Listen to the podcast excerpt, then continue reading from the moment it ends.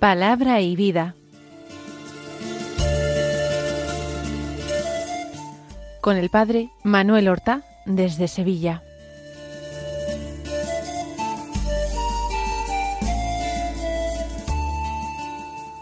En el nombre del Padre y del Hijo y del Espíritu Santo. Amén. Alabados sean Jesús y María. Muy buenos días, queridos amigos, oyentes de Radio María y seguidores del programa Palabra y Vida. Hoy es el jueves de la vigésimo octava semana del tiempo ordinario, un jueves que es 19 de octubre y en el misal se hace la conmemoración de distintos santos, santos importantes. Por ejemplo, tenemos la celebración de San Pedro de Alcántara, un santo español franciscano, que nació en Alcántara, precisamente, en el año 1499, tal vez el mismo año en que nació San Juan de Ávila, nuestro último doctor de la Iglesia. Él pertenecía a una familia noble, estudió en la Universidad de Salamanca leyes, pero allí vivió una segunda conversión a Cristo y abandonó sus estudios y la familia y la vida cómoda. Se hizo franciscano y movido de una exigencia continua mayor de pobreza y de austeridad, fue el padre e inspirador de una reforma franciscana que durante muchos años fueron llamados los alcantarinos. Fundó el convento del Palancar en Extremadura, que tiene eh, fama de ser el convento, el monasterio más pequeño del mundo, con un claustro minúsculo y con unas celdas donde no cabía una persona simplemente extendida. Santa Teresa de Jesús consultó con Pedro de Alcántara su espíritu y fue en todo apoyada por San Pedro de Alcántara que disuadió a Santa Teresa más bien de la fundación con renta de los monasterios y la animó a la pobreza absoluta. Se trasladó a vivir finalmente a Arenas de San Pedro en la provincia de Ávila, donde eh, se construyó un convento eh, franciscano desde allí se desplazaba a Ávila y vio y Teresa de Jesús tuvo oportunidad de consultar con él en más ocasiones.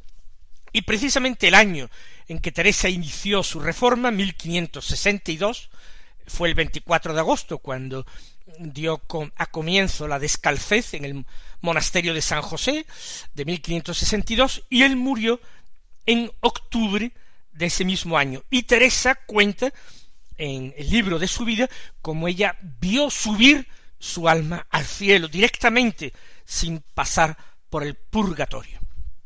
Hoy también la Iglesia celebra la memoria de un santo italiano fundador, San Pablo de la Cruz, un santo que nació a finales del siglo XVII en, concreto, eh, nació en el año 1694.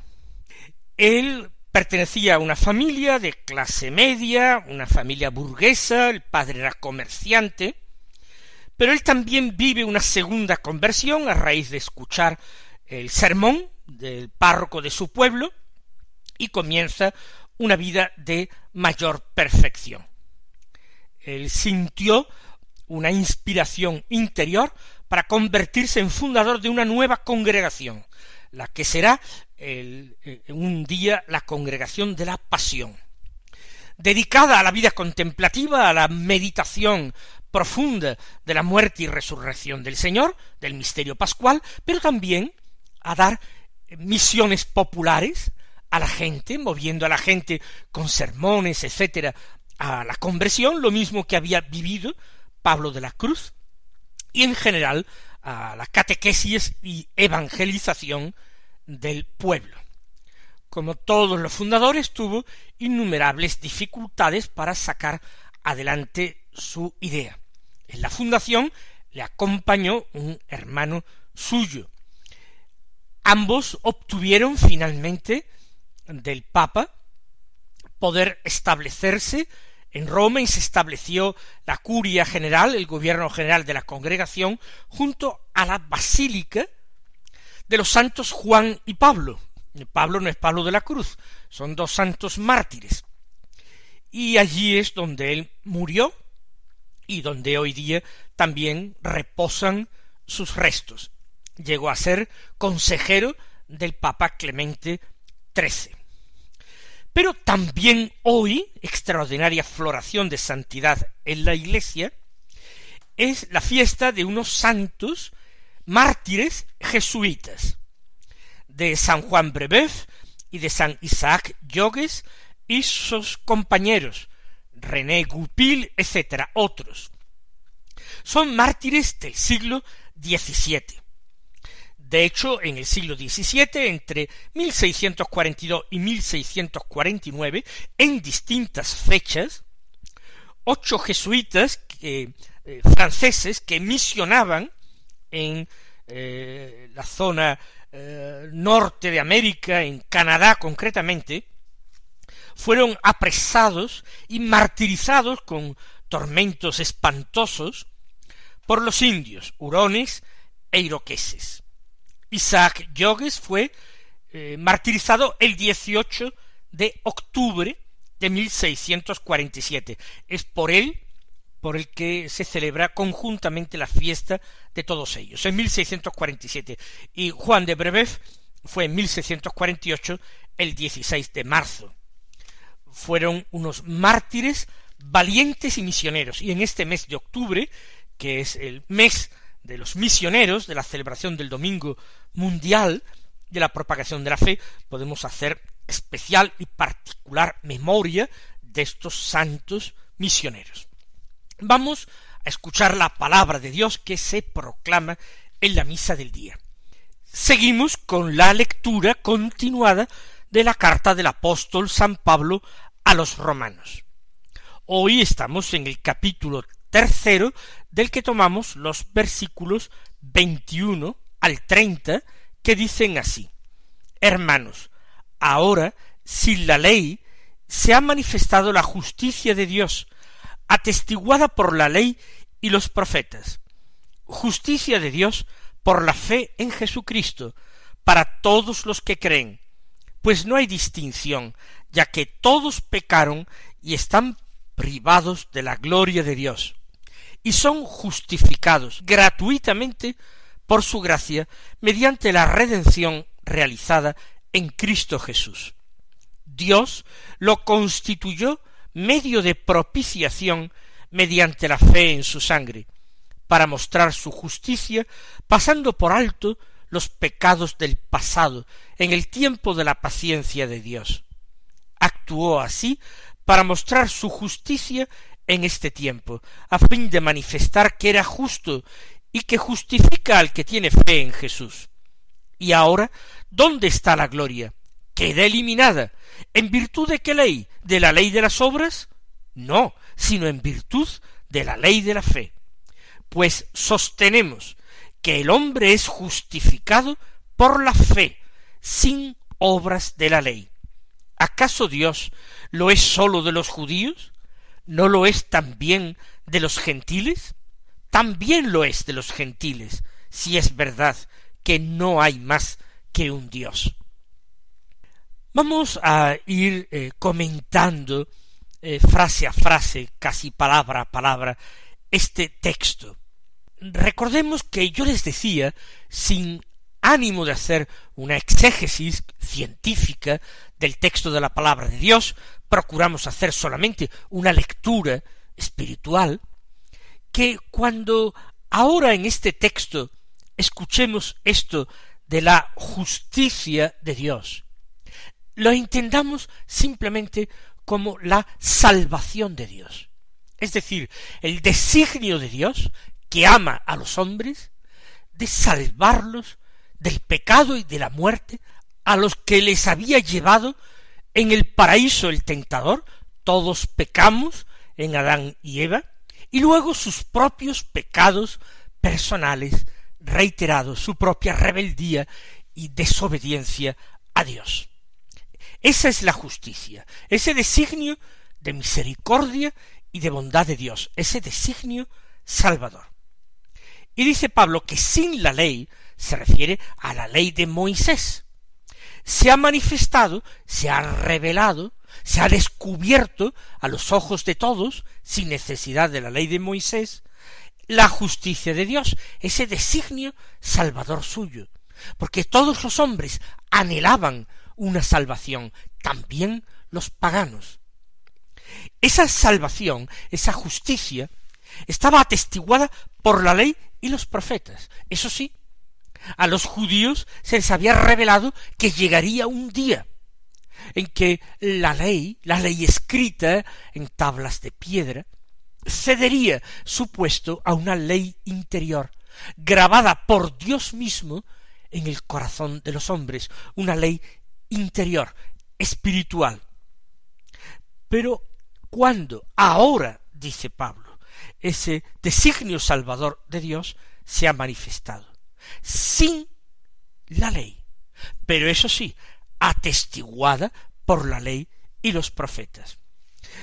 Esa justicia de Dios que será a los hombres por la fe en Jesucristo, para todos los que creen no es ahora la aceptación y el cumplimiento de la ley de Moisés, incluso en sus más pequeños preceptos, en sus más nimias disposiciones. No, es la fe en Jesucristo. Son los que creen en Jesucristo como Hijo de Dios y Salvador de los hombres.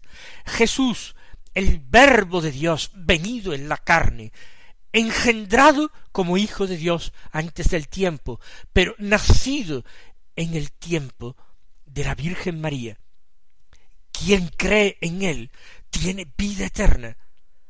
La justicia, la salvación de Dios, viene de la fe en Jesucristo para todos los que creen para todos, insiste Pablo, no sólo para los judíos, también para los gentiles, muchos de los cuales conforman la comunidad de Roma a la que escribe el apóstol.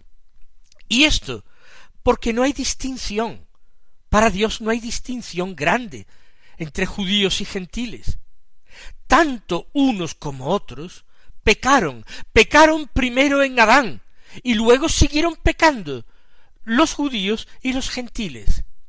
Unos serán condenados por la ley y otros serán condenados sin la ley, porque a todos Dios le dio la razón y el conocimiento de su existencia a través de sus obras, de las obras de la creación. Todos están pecados, dice Pablo, todos están privados de la gloria de Dios. Pero todos, judíos y gentiles, son justificados gratuitamente no por las obras de la ley, en cuyo caso sólo se podrían salvar los judíos, los hijos de Israel, sino que todos son justificados, salvados, gratuitamente, como don de Dios, como regalo de Dios, por su gracia.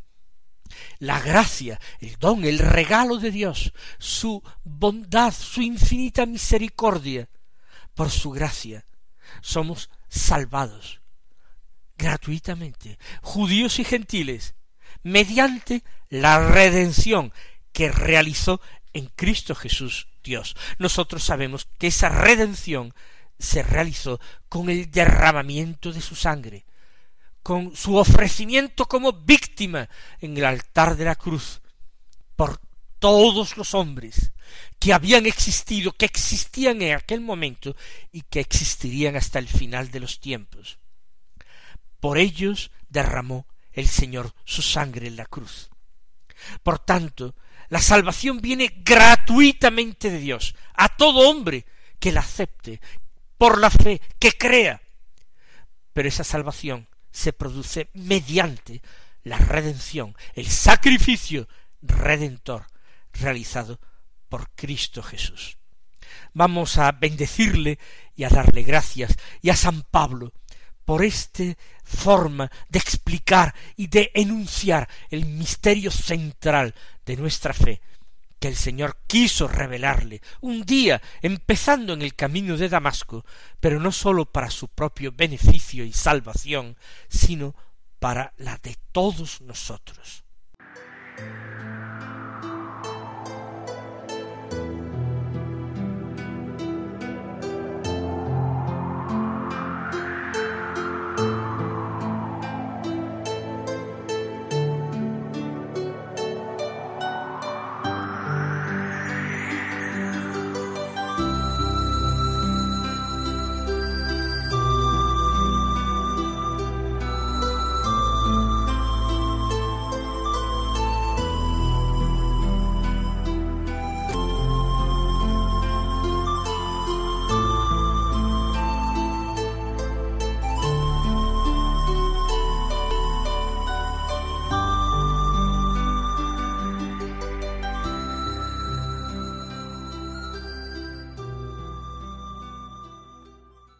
Sigue explicando eh, Pablo en qué consistió la obra salvadora de Dios.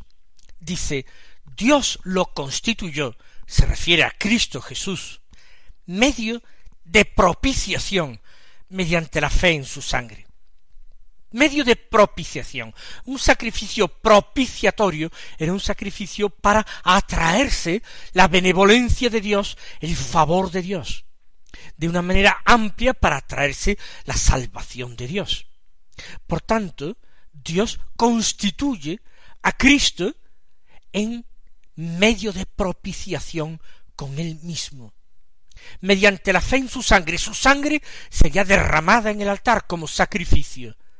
Mediante esta fe derramada, él acepta este sacrificio propiciatorio, por nosotros, para mostrar su justicia, pasando por alto los pecados del pasado. y mostrar su justicia, ya hemos dicho, justicia, de signo de salvación, voluntad de salvación, obra salvadora, para mostrar su justicia pasando por alto los pecados del pasado. En el tiempo de la paciencia de Dios, Dios ha tenido muchísima paciencia, ha ido conduciendo a la humanidad, no solamente a Israel, como un adulto lleva a un niño pequeño, como un esclavo pedagogo conduce al niño hasta el maestro que lo enseña. Dios ha actuado con paciencia, porque no ha querido la destrucción del hombre, obra de sus manos, sino que ha querido la progresiva conversión de éste, el progresivo descubrimiento por parte de éste de su amor. La ley para todo el pueblo de Israel ha sido el pedagogo, el conductor del el pueblo. Pero la paciencia de Dios también se manifestó para con los paganos. Paciencia en el tiempo del pasado, el tiempo del pecado. Dios actúa así para mostrar su justicia en este tiempo, para mostrar su salvación en este tiempo, en este tiempo actual, que es el tiempo del Mesías, a fin de manifestar que era justo y que justifica al que tiene fe en Jesús. Dios es santo, porque Dios es amor, porque Dios tiene esa capacidad de salvar a los hombres de sus propios pecados con su misericordia muestra a los hombres cuál es su justicia y cómo se alcanza su justicia. Justifica al que tiene fe en su Hijo, en Jesús. Y ahora pregunta de una manera retórica San Pablo, ¿dónde está la gloria? Queda eliminada. ¿A qué gloria se refiere? A la gloria de poner la propia esperanza, la propia santidad en las obras de la ley. Como aquel fariseo de la parábola contada por Jesús, que fue al templo a orar y se plantó allí de pie para decirle a Dios, oh Dios te doy gracias, porque no soy como los demás hombres, injustos, pecadores, adúlteros, tampoco soy como ese publicano yo ayuno dos veces por semana pago el diezmo de todas mis ganancias. Esa es la gloria que queda eliminada, esa gloria que se pone en las propias obras. No sirve para nada para Dios, porque nadie puede salvarse a sí mismo. Es Cristo con el derramamiento de su sangre, con su obediencia, con su sacrificio, el que nos justifica. Por tanto, ¿dónde está la gloria? se vuelve a preguntar Pablo. Queda eliminada. Y él puso algún tiempo en su vida la gloria en esto, porque fue fariseo, porque se educó en el corazón de este grupo religioso, porque ponía todo su celo en hacerse santo, persiguiendo a los cristianos, a los que seguían aquel camino abierto por Jesús. Queda eliminada esta gloria. ¿En virtud de qué ley queda eliminada esta gloria? ¿De la ley de las obras acaso? Ni hablar. ¿De la ley de Moisés? No. No, repite Pablo, sino en virtud de la ley de la fe. Llama a la fe eh, ley. Ya sabemos, él mismo sabe que no es una ley. Trata de hacer la comparación entre la ley antigua y la ley nueva. Por tanto, queda eliminada la gloria en virtud de la ley de la fe. Pues sostenemos, él y todos los que predican como él y con él sus compañeros, sus propios discípulos de Pablo, sostenemos que el hombre es justificado por la fe sin las obras de la ley. Esta es una afirmación importantísima y tiene que ser bien comprendida. Efectivamente el hombre es salvado por la ley, no por las obras. Sin embargo, Pablo se refiere que la salvación no se la dan las obras del cumplimiento de la ley, sin obras de la ley, sino que la salvación se la da su confianza en el Evangelio proclamado por Jesucristo. Y por supuesto, ello va de sí su coherencia al aceptar este Evangelio por la fe, una coherencia que le lleva a vivir de acuerdo con la enseñanza de Jesús, no de espaldas a la enseñanza de Jesús. Por tanto, sin las obras de la ley, por la fe, con las obras de coherencia a esa fe, con esas obras evangélicas mostradas por Cristo. Porque ¿acaso Dios, lo es sólo de los judíos? No, lo es también de los gentiles. Si es verdad que no hay más que un Dios, el mismo Dios lo es, de los judíos y de los gentiles. Los gentiles no tenían la ley de Moisés, ¿acaso no se podían salvar? ¿Acaso Dios no era su Dios? Imposible, pues también ellos se salvan fuera de las obras de la ley, se salvan por su fe en Cristo y por las obras de coherencia por haber aceptado el Evangelio de Jesús. Mis queridos hermanos, que el Señor os colme de bendiciones y hasta mañana si Dios quiere. Han escuchado en Radio María Palabra y Vida, un programa que dirige el Padre Manuel Horta.